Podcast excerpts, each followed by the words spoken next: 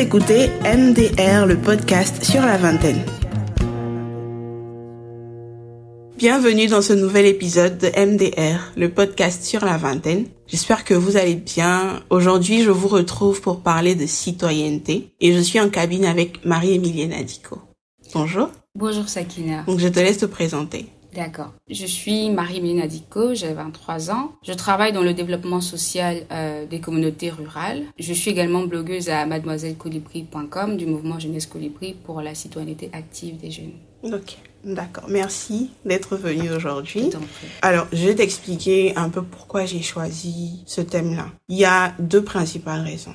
La première, c'est que je me suis rendu compte récemment que j'avais la nationalité ivoirienne, mais que quelque part, il me manquait cet engagement envers mon pays. Et je pense que ça s'est accru quand je suis allée à Abuja, quand j'ai vu un peu le dedication des Nigériens envers leur pays et tout ça. Donc je me suis dit, il y a quelque chose qui manque. Je suis ivoirienne, mais je ne suis pas citoyenne. il m'a semblé qu'il y a beaucoup de jeunes dans mon cas. Donc ce serait bien qu'on en parle. Et la deuxième raison, je pense que c'est ça fait toujours plaisir de voir les gens défendre la Côte d'Ivoire sur les réseaux sociaux. On a la meilleure musique, euh, on a la meilleure nourriture, Abidjan le plus doux monde et tout ça. Mais je me dis, ça doit pas s'arrêter là. Ça ne doit pas s'arrêter à dire de belles choses sur la Côte d'Ivoire, euh, sur les internets. Ça doit se traduire dans nos actions aussi. Donc c'est un peu pour euh, nous éduquer tous sur le sujet que j'ai fait appel à toi aujourd'hui. Déjà, on va commencer par le commencement.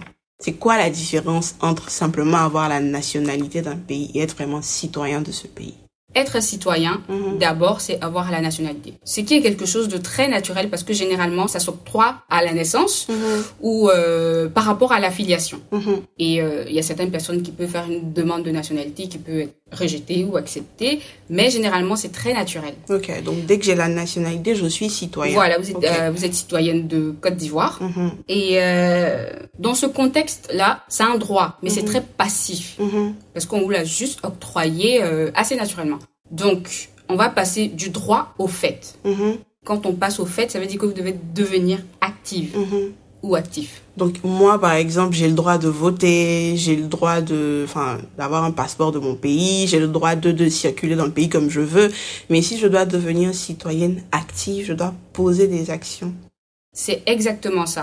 le fait d'avoir la nationalité, vous bénéficiez de tous les droits mhm. du pays, mais vous devez également connaître vos devoirs. Mhm. Et cela se montre par la solidarité et également par votre considération de l'intérêt commun. Ok. Donc là, on ne parlera plus de citoyenneté tout court, mais on parlera de citoyenneté active. Concrètement, un citoyen actif, c'est quelqu'un qui va s'intéresser à la vie de son pays, qui va peut-être joindre des groupes de, comment je vais dire ça? C'est pas forcément des, des groupes d'intérêt. Des... Donc c'est pas forcément des partis politiques. Euh, c'est pas forcément les partis politiques, mais c'est surtout quelqu'un qui participe pour le développement. Ce qui peut se faire à plusieurs niveaux. Mhm. Ça peut être pour l'environnement. Je prends la décision de ne pas salir parce que je veux contribuer à la beauté du pays, je veux mhm, contribuer mhm. à maintenir l'environnement propre et sain, non seulement pour moi, mais aussi pour les autres. Ah oui, parce que c'est un peu contradictoire de dire qu'on aime le pays et puis après c'est encore nous qui jetons les choses là dehors. Donc il faut que les gestes suivent les paroles en fait.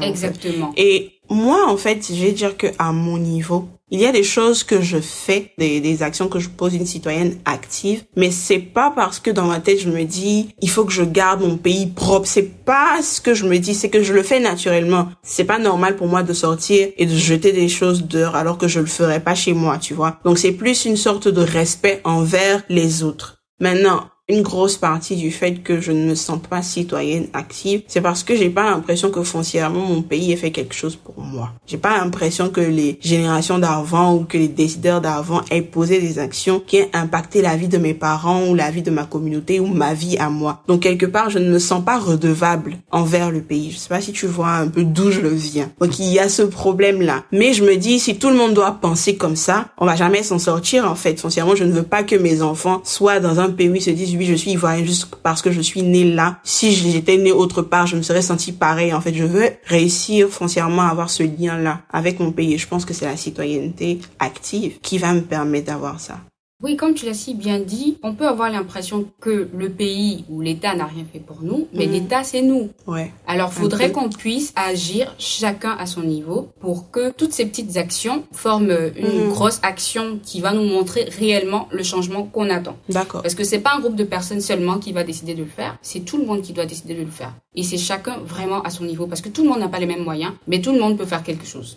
Et tout le monde, en fait, tout le monde doit être éduqué sur la question. Oui, moi j'aurais vraiment une question d'éducation. Oui, moi j'aurais pu chercher sur Google, j'aurais pu m'y intéresser, mais j'avoue que jusqu'à aujourd'hui, c'était pas vraiment dans mes priorités. Et je me dis si même moi je connais quelque part l'importance d'avoir des citoyens actifs dans un pays, je ne m'y suis pas intéressée. Quid de tous ceux qui sont derrière, qui s'en foutent carrément en fait. Donc il y a vraiment besoin d'éducation et c'est pour ça que j'apprécie beaucoup Jeunesse Colibri, Mademoiselle Colibri et tout ce que vous faisiez. Euh, Est-ce que je peux déjà d'ailleurs nous expliquer un peu ce que vous faisiez sur la plateforme pour que tout le monde sache sur la plateforme, moi, j'ai reçu une formation sciences politiques, ce qui mhm. m'a fait prendre conscience de beaucoup de choses, ce qui m'a fait prendre conscience qu'il y a des choses basiques que nous ne connaissons pas. Moi, je pense que euh, les choses changent par rapport à nos actions, mais également à ce qu'on apporte à la législation, à la vie politique du mhm. pays, qui façonne vraiment, en fait, euh, euh, qui façonne vraiment l'environnement. Mhm. Donc, faudrait emmener, pour moi, emmener les jeunes à être plus engagés notre système politique, c'est un système démocratique. Apparemment, bon, ce qu'on lit dans les textes, euh, normalement, c'est ce qui devrait être. Mm-hmm. Mais justement, il y a une éducation qui ne suit pas. Donc, quand on ne participe pas, on ne peut pas se plaindre de certaines choses. Mm-hmm. Voilà. Donc, aujourd'hui, on a des chiffres qui montrent que les jeunes ne sont pas très impliqués, mais en même temps, ce sont les mêmes jeunes qu'on utilise à des fins euh, peu glorieuses. Mm-hmm. Donc, en fait, là, on voit en fait qu'il n'y a pas vraiment de logique derrière. Ces jeunes-là, s'ils étaient bien formés, qu'ils connaissaient vraiment leurs droits et leurs devoirs surtout envers leur pays, mais aussi leurs forces. Comment est-ce qu'ils pourraient changer leur pays s'ils étaient des citoyens actifs, mhm. vraiment éduqués, euh, on verrait tout de suite que les choses changeraient parce que les jeunes c'est une grosse majorité. Alors ce que moi je fais euh, avec d'autres personnes, c'est que on a pris sur nous euh, d'éduquer, je dirais politiquement, les jeunes. Donc on va leur apprendre des, des notions toutes simples en politique, comment participer, comment voter, comment faire un choix, mhm. euh, comment appréhender ceci, comment connaître cela, comment se placer sur l'échiquier politique, gauche, droite, centre. Voilà, donc... Euh... Du charabia pour moi Voilà, mais c'est expliqué de manière très très euh, simple oui, oui, pour permettre vraiment une bonne compréhension. Après, on essaie de les rediriger vers des vers de la documentation plus poussée mm s'ils en ont envie, donc euh, des livres, euh, des articles de professeurs et tout ça. Mais c'est vraiment très important qu'on s'éduque. Après, le système éducatif en termes de formation n'est pas très très n'est pas très très de ce côté. Donc aujourd'hui, on va se we're going to rely on, excusez-moi, je sais pas comment dire ça. T'inquiète, ils sont habitués. Voilà, on va se, on va se reposer un peu sur l'auto-formation et mhm. ça, ça doit venir d'une décision euh, assez personnelle, mais tout en pensant à la collectivité. Donc, on va s'auto-former mhm. et euh, moi, je voulais participer à l'auto-formation des jeunes justement en partageant ce que je sais. Ok.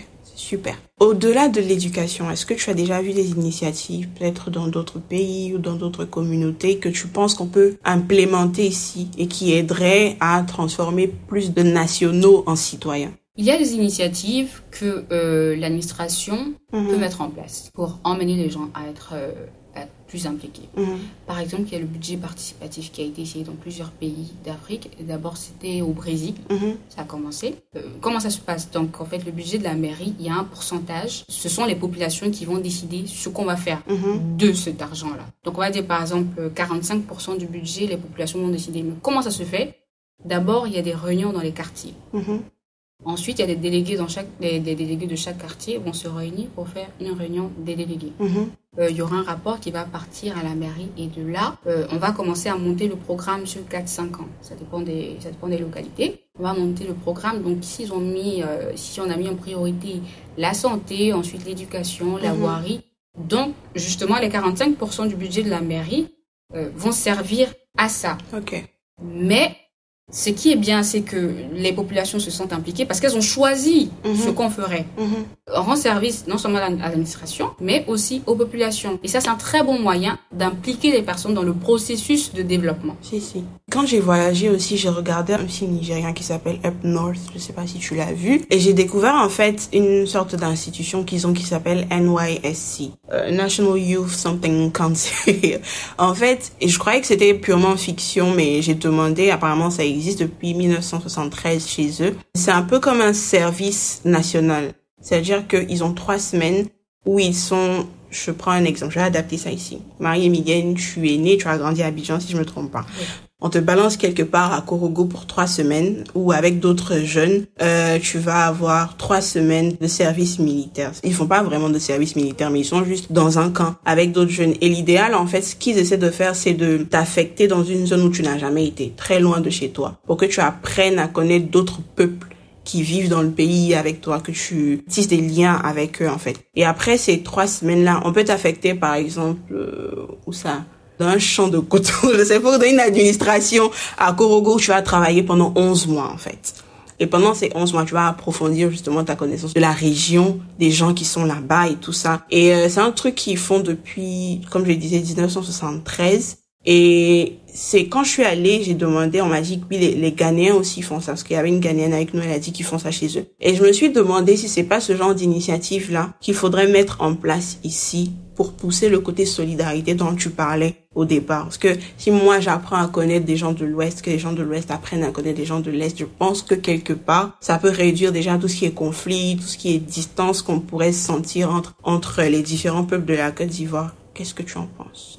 Oui, c'est à la fois une volonté politique du mhm. côté de l'État, mhm. mais aussi une volonté personnelle de vouloir changer les choses. Mhm. Donc en fait, la société civile et les citoyens eux-mêmes personnellement, ainsi que l'État, chacun va mettre en place euh, des initiatives justement à son niveau pour changer les choses. Mhm.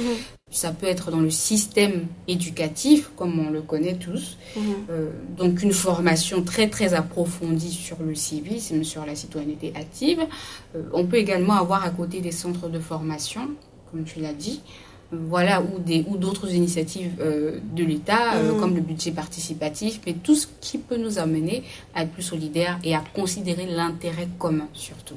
J'aimerais bien voir un jour quelqu'un mettre en place un programme, mais vraiment très simple et très interactif, comme ce que tu as fait avec Jeunesse Colibri, mais qui pourrait être diffusé à l'échelle nationale en fait. Parce que c'est dommage que ça reste que digital. Là aujourd'hui on a l'occasion d'en parler sur un autre support, mais qui va encore aller sur le digital, tu vois. Je me dis si on allait directement euh, si on était directement en contact avec les jeunes, les adolescents, c'est très, c'est très jeune qu'il faut leur inculquer ça. Mais malheureusement, ils sont un peu hors système, en griffe, alors que demain, c'est eux qui vont voter. Oui, même les personnes, euh, même des personnes plus âgées, hein, parce que le digital n'est pas accessible à tout le monde. Mhm. C'est la solution la plus simple que j'ai trouvée parce que mhm, j'avais mhm. un smartphone, j'avais un ordinateur, j'avais la connexion internet. Je me suis dit bon bah je me lance. Et je ne savais pas que ça prendrait une telle ampleur. Après oui c'est difficile. Euh, après on grandit parce que ça fait trois ans que j'ai commencé.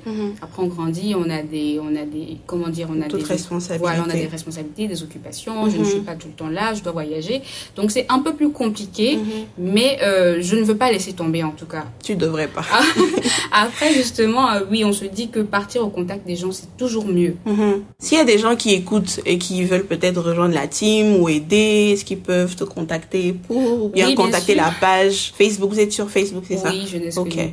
contacter, pouvoir faire quelque chose parce que moi seule, je ne peux pas tout faire. on essaiera d'aider au mieux. Alors, ce que j'aimerais qu'on fasse maintenant, c'est qu'on fasse quelque chose de très pratique pour euh, un peu boucler tout ça. Aujourd'hui, moi, Sakina, j'ai 23 ans. J'ai jamais voté, je me suis jamais inscrite sur une liste électorale, je pense. Faut, faut pas me frapper. je te faut pas me juger. Euh, et on va dire que la seule chose que je fais en tant que citoyenne active, c'est de respecter les institutions de mon pays et de ne pas polluer, de ne pas salir les rues et tout ça. Et surtout quand je voyage, si d'aventure je suis à l'extérieur du pays, d'essayer de donner une bonne image de ce que nous sommes en tant qu'Ivoiriens. Quelles autres choses est-ce que je pourrais faire concrètement? Je pense que déjà, tu fais énormément en respectant les institutions du pays. Mhm. C'est énorme. Et, euh, mais ce que tu peux faire en plus, c'est de vraiment participer pour de vrai. C'est-à-dire que il faudrait que tu trouves ta place. Ce n'est pas un problème si tu es de droite ou si tu es de gauche ou si tu es du centre. Ça, c'est pas le plus important. Le plus important, c'est ce que tu veux apporter mhm. en participant. Mhm. Et moi, j'encourage les, les jeunes à s'inscrire sur les listes électorales, à voter, parce que une personne de moi, c'est une voix en moi.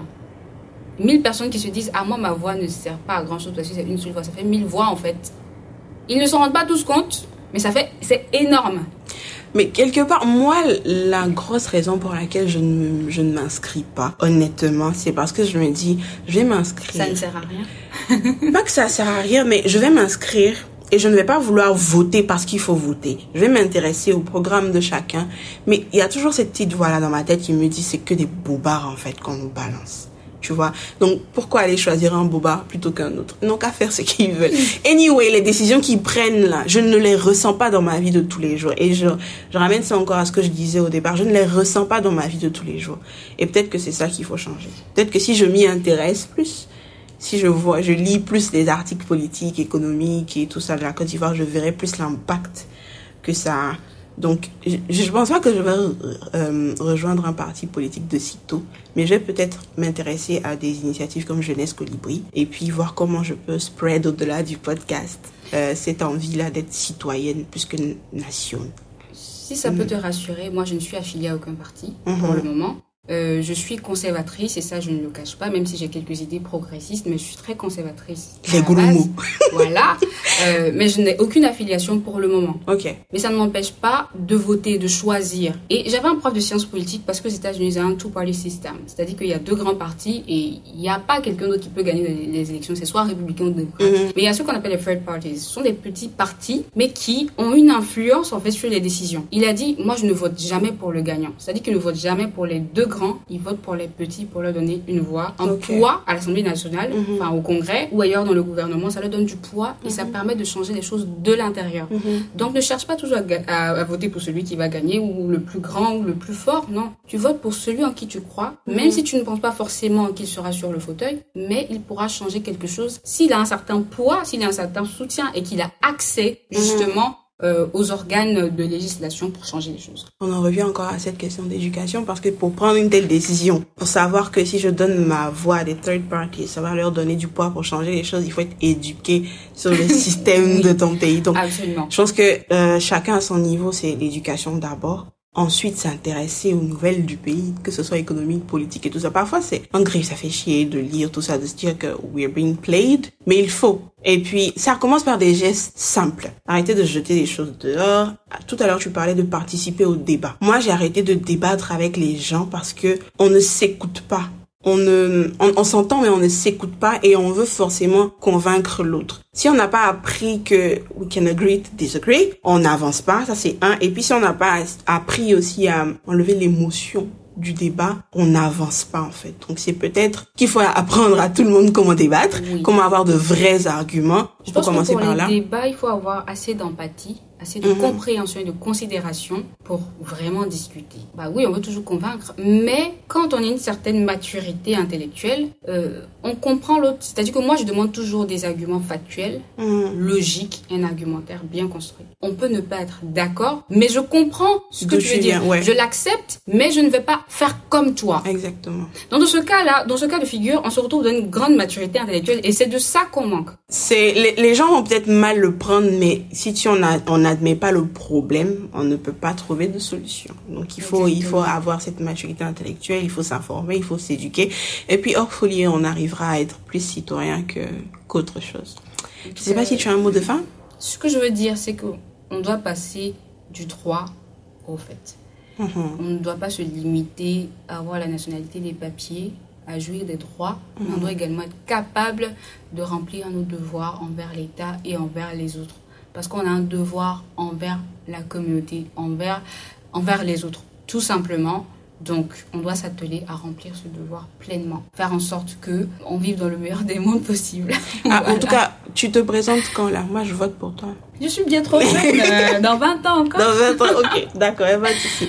Merci beaucoup à Marie-Émilienne euh, pour sa contribution à ce podcast. J'espère que ça va nous servir et qu'on arrivera à l'avenir à transformer plus de jeunes en citoyens. Euh, je vous retrouve la semaine prochaine pour un nouvel épisode. D'ici là, portez-vous bien.